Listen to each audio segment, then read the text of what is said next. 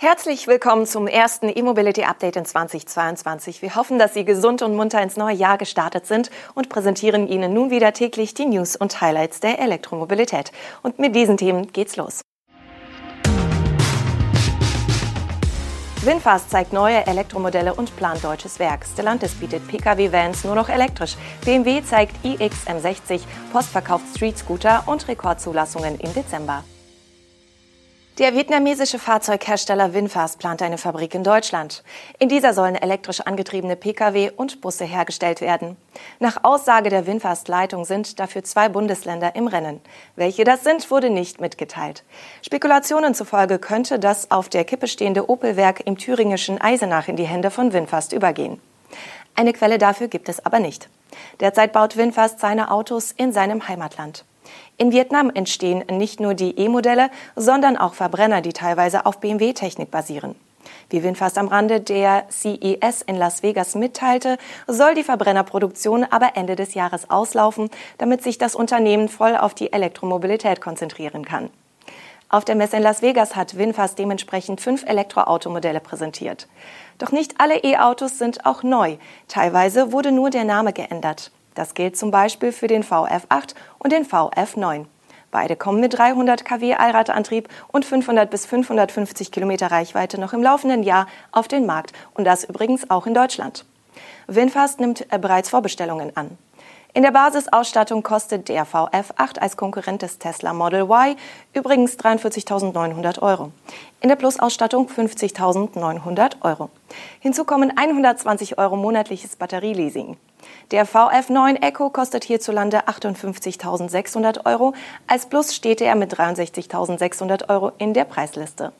Hinzu kommen auch hier 150 Euro Batterieleasing pro Monat. Allerdings sind in der Batterierate nur 500 Kilometer enthalten. Wer mehr fährt, zahlt auch mehr. Ob und wann die kleineren Modelle VF5 bis 7 in Deutschland auf den Markt kommen, ist noch nicht bekannt.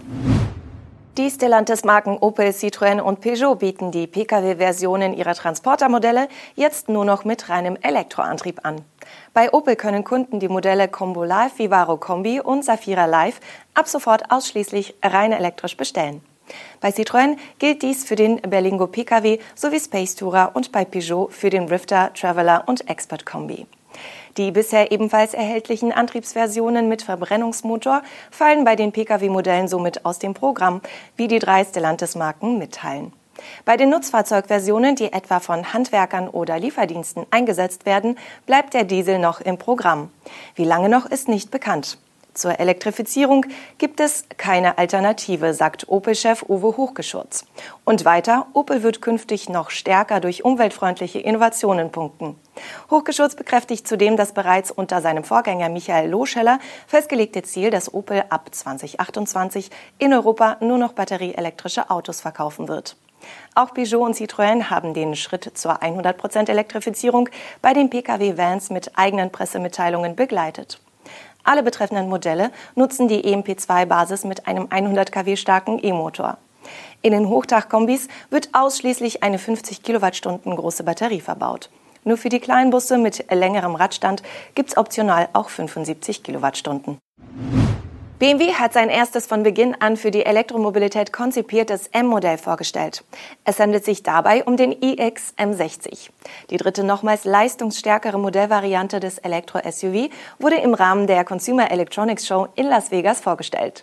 Die weltweite Markteinführung ist für Juni 2022 geplant. Der Basispreis für Deutschland liegt bei 130.200 Euro. Das Fahrzeug weist laut BMW eine Leistung von 455 kW, also umgerechnet 619 PS auf und ist mit jeweils einem stromerregten Synchronmotor an der Vorder- und Hinterachse ausgestattet. Das Drehmoment gibt BMW mit 1015 Newtonmeter im Sportmodus an. Bei aktivierter Launch Control sind es sogar 1100 Newtonmeter. In 3,8 Sekunden kommt das riesige Fahrzeug aus dem Stand auf Tempo 100.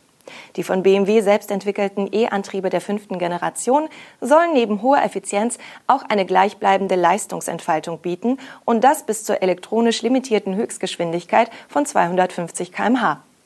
Die Hochvoltbatterie erreicht einen Bruttoenergiegehalt von 111,5 Kilowattstunden, entspricht also jener aus dem iX X-Drive 50. Die AC-Ladeleistung liegt bei 11 kW, mit Gleichstrom sind bis zu 200 kW möglich. In 10 Minuten soll an einem Schnelllader Strom für bis zu 150 Kilometer nachgeladen werden können. Produziert wird der EXM60 im BMW-Werk im bayerischen Dingolfing, wo auch die anderen Modellvarianten des rein elektrischen SUV entstehen. Als Zielmärkte für das Elektroauto gelten neben Europa vor allem Nordamerika und China. Die Deutsche Post hat ihre Transporter-Tochter wie erwartet an die luxemburgische Holding Odin Automotive verkauft. Konkret gehen die Rechte und das Produktions-Know-how der Post samt der Tochtergesellschaften in der Schweiz und Japan an den neuen Eigentümer.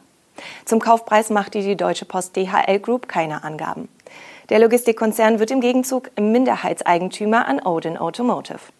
Der neue Streetscooter-Besitzer will beide Modelle mit 8 bzw. 13 Kubikmeter Laderaum weiterbauen. Die Street Scooter GmbH selbst bleibt bei der Post. Die Gesellschaft wird mit den bestehenden 300 Beschäftigten weiter als Zulieferer von Fahrzeugteilen und Batterien für den geplanten Ausbau der Flotte auf 21.500 E-Transporter agieren. Sobald die Postflotte diese Größe erreicht hat, wird die Street Scooter GmbH deren Wartung übernehmen. Aktuell hat die Post bereits mehr als 17.000 Street Scooter in der Flotte. Die Deutsche Post hatte mehrere Jahre nach einem Käufer für die verlustreiche Street-Scooter-Sparte gesucht. An der Spitze von Odin steht übrigens Stefan Krause.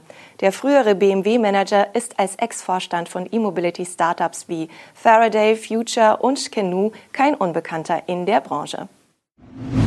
Zum Schluss schauen wir noch auf die Elektroneuzulassungen im abgelaufenen Jahr. Mit rund 48.500 neuen Elektroautos verzeichnete das Kraftfahrtbundesamt im Dezember einen neuen Rekordwert. Das gilt in der Folge auch für den Marktanteil von 21,3 Prozent. Auf das Konto der Plug-in-Hybride gingen im Dezember knapp 32.800 Neuzulassungen, was einem Anteil von 14,4 Prozent am Gesamtmarkt entspricht. Noch ein Blick auf das Elektro-Ranking.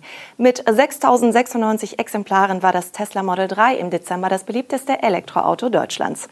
Auf dem zweiten Rang landete der VW i-Up mit 5.343 Neuzulassungen, gefolgt vom französischen Renault Zoe mit 4.571 Fahrzeugen.